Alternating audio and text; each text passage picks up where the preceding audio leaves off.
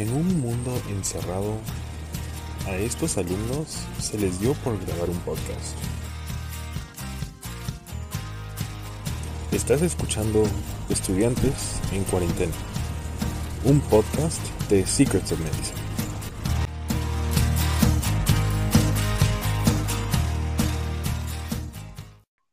Bienvenidos a todos a nuestro primer podcast. Eh, bueno, esta es como la quinta introducción que hemos intentado grabar. Esperemos que esta vaya bien. Yo soy Jorge, un integrante de la página de Secrets of Medicine. Soy alumno de la Universidad Científica del Sur. Estudio medicina humana y estoy en estos momentos en décimo ciclo. Eh, estoy aquí con dos otros compañeros también de la página que voy a dejar que ellos mismos se introduzcan. Hola chicos, soy Daira Olivares. También soy estudiante de la Universidad Científica de Sur y este es mi noveno ciclo. Y también pertenezco a la página Secret of Medicine, eh, que junto con Jorge y con Brad y mis otros compañeros que ya se van a presentar en los siguientes podcasts, eh, bueno, formamos parte de esta gran familia. Yo soy Brad Arge, eh, soy también integrante de este grupo de Secret of Medicine. También soy estudiante con mis compañeros de la Científica del Sur. También estoy en noveno ciclo con mi amiga Daira. Hemos estado, nosotros hemos estado pensando esto ya meses de meses y queríamos hacer algo diferente, no, los mismos posts que típicamente hacemos en Instagram y todo eso, pero nos gustaría compartir con ustedes ciertas experiencias y desde otro, eh, desde otra perspectiva, por decir, ¿no? Por ejemplo, hoy día nuestro tema va a ser de el estrés que nosotros tenemos ¿no? al estudiar la carrera de medicina. Y no solo eso, sino el estrés que nosotros hemos visto en el cambio de las clases presenciales a las clases virtuales, que de verdad, no sé si a ustedes, pero para mí ha sido un, no, no tanto choque porque me ha ayudado bastante en poder enfocarme más en mis estudios y en el trabajo a la misma vez, pero sé que a varios les ha afectado bastante no poder ir a la universidad, estar este, fuera de casa y todo eso, ¿no?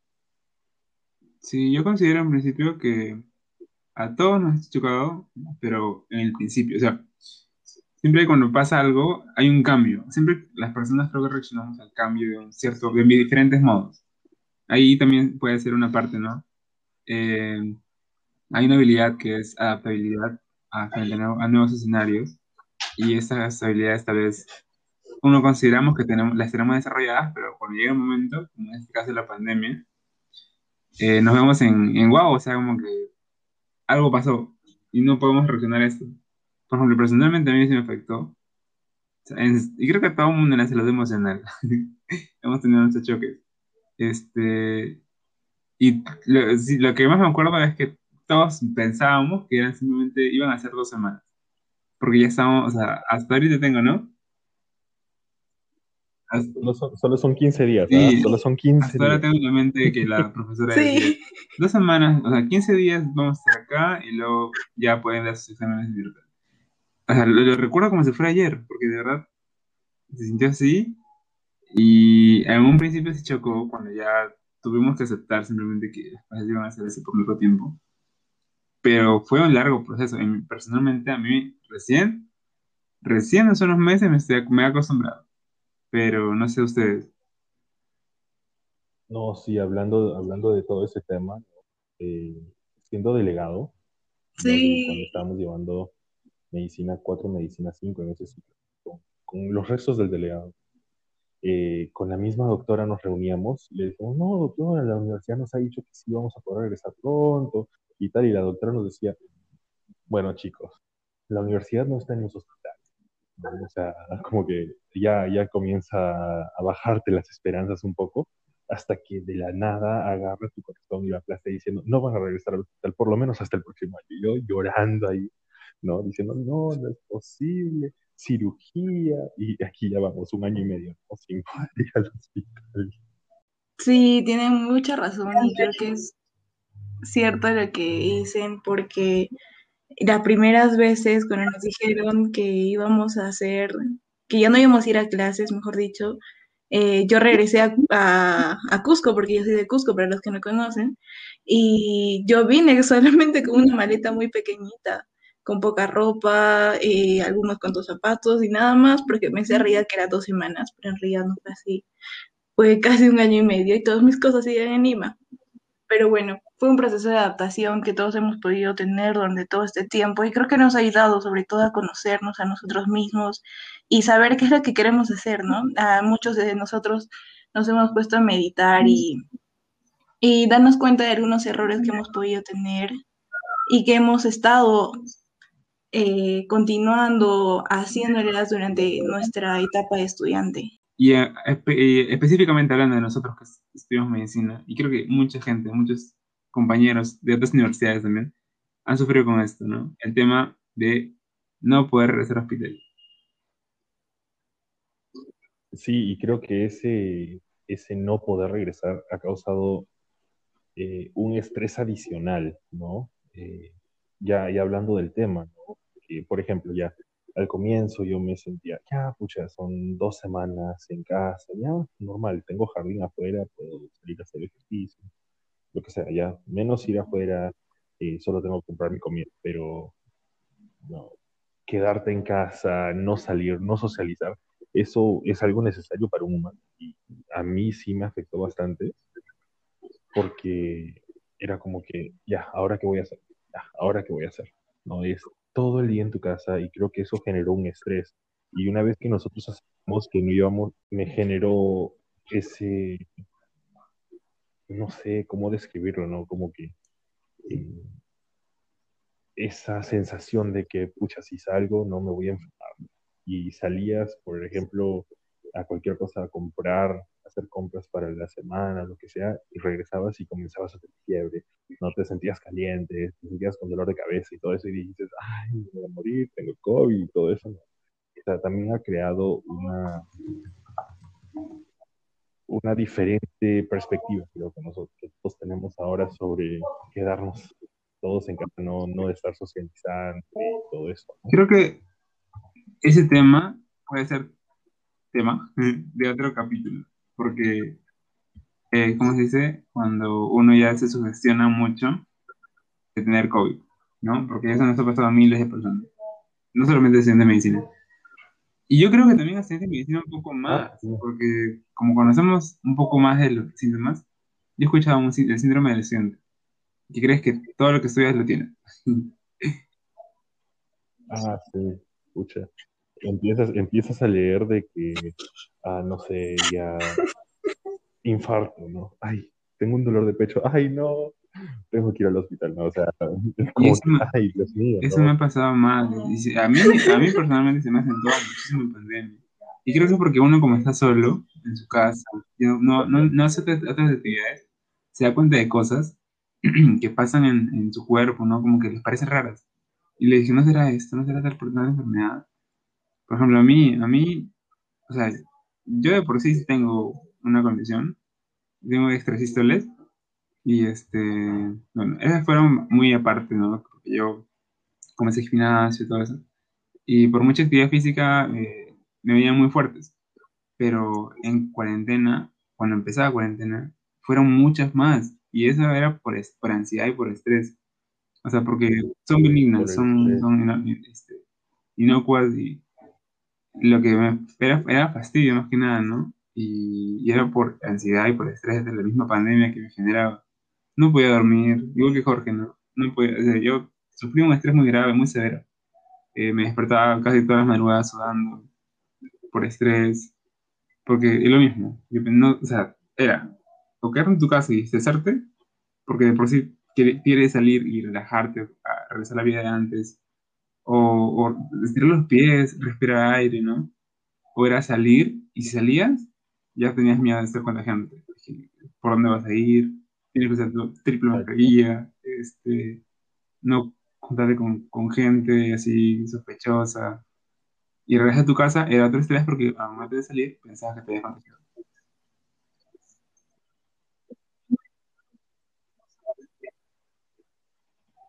Sí, y también el hecho de no saber qué va a pasar en un futuro, no saber cuándo va a terminar esto, no saber cuándo regresar al hospital o al colegio, o a la universidad en este caso de nosotros, eh, era de mucha angustia y es de mucha angustia este momento.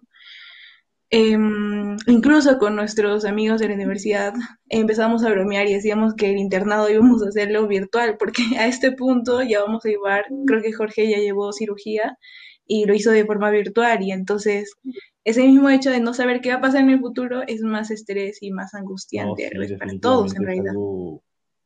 Es algo, diferente, ¿no? tiene sus, tiene sus beneficios, ¿no? Estar este, estudiando virtualmente, pero al igual que tiene sus negativos, ¿no? Sus, sus pluses y sus minus, como se dice. Por ejemplo, yo, yo he tenido que aprender nuevas formas de lidiar con este estrés que he encontrado, que ha nacido a raíz de todo esto, que no típicamente no lo hacía antes, ¿no? Yo no practicaba yoga. Y de la nada, ¿no? Este, fue idea de mi mamá.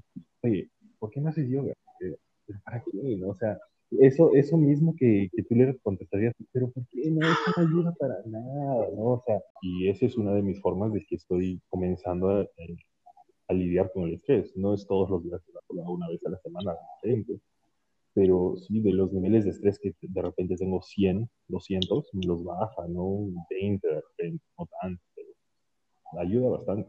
Sé que creo, Brad, tú también haces yoga. También da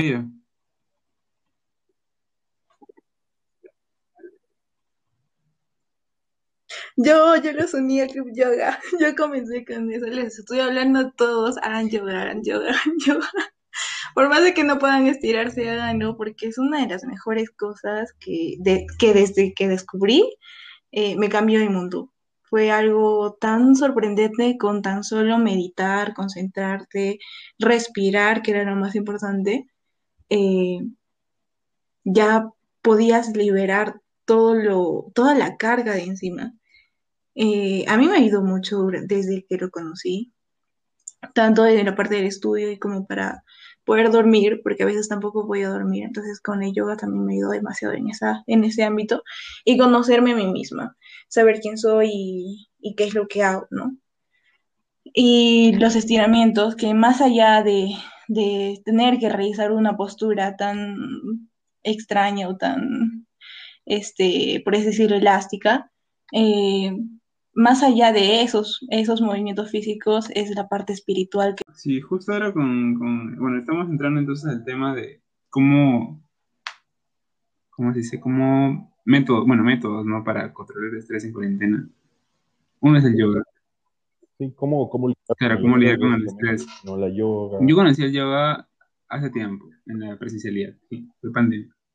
Hace años, yo con mi amiga, ella me fue la que me llevó, íbamos los domingos, no muchos, pero íbamos algunos domingos a un parque en San Isidro por el, Bosque Olivar, este, porque había clases gratis de yoga los domingos. Y fue mi primer acercamiento al yoga, fue muy bonito.